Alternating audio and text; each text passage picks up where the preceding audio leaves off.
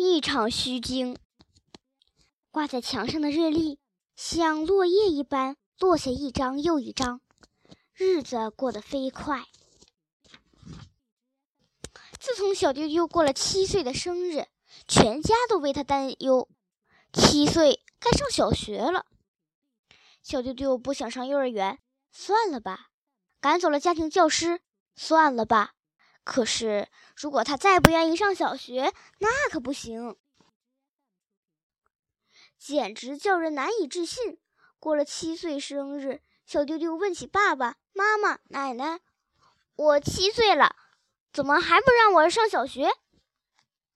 爸爸听了松了一口气，妈妈听了放心了，奶奶听了眯起眼睛笑了。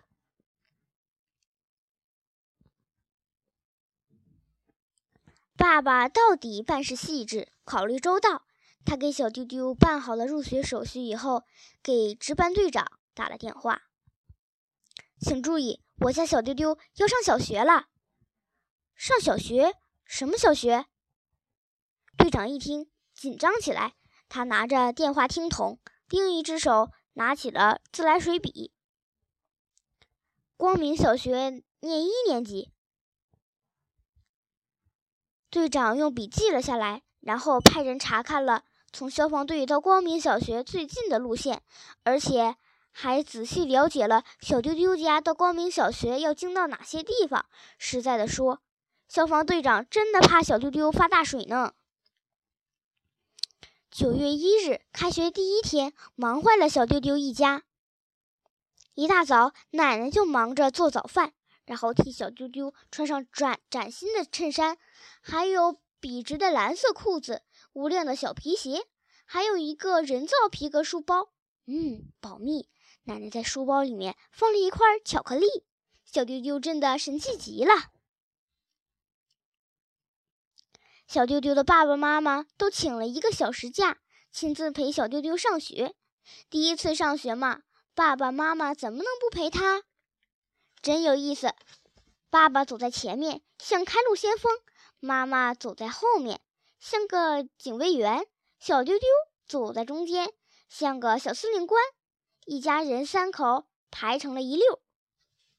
走马路的时候，队伍突然变了。变成了一列，左边是爸爸，右边是妈妈，紧紧地挽住他的左手和右手，像保护世界上最珍贵的宝贝似的。前呼后拥，左保右护，总算来到了光明小学。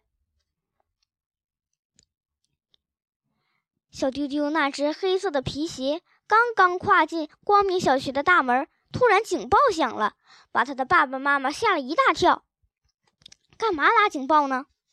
朝学校里一看，小丢丢的爸爸妈妈也傻了。失踪了好几天的铁蛋，居然神气活现的出现在学校里。难道铁蛋又要到光明小学当老师了？如果铁蛋在这当老师，那可糟糕，小丢丢要发大水了。小丢丢那警报声越来越响，小丢丢的爸爸妈妈一看势头不对，连忙。朝传达室跑去，要给消防队打电话。正在这时，那机器人朝他鞠了一躬，有礼貌地说：“小丢丢，你好。”警报声停了。小丢丢很奇怪，从来是小丢丢向铁蛋鞠躬问好，哪有铁蛋向小丢丢鞠躬的呢？站在铁蛋旁边的小姑娘朝他招了招手：“小丢丢，你好。”哦。小丢丢认出来了，那个小姑娘是小娟娟。哦，小丢丢也明白了，那个机器人不是铁蛋，是小铁。原来，小娟娟也是光明小学的新生，真的成了小丢丢的同班同学。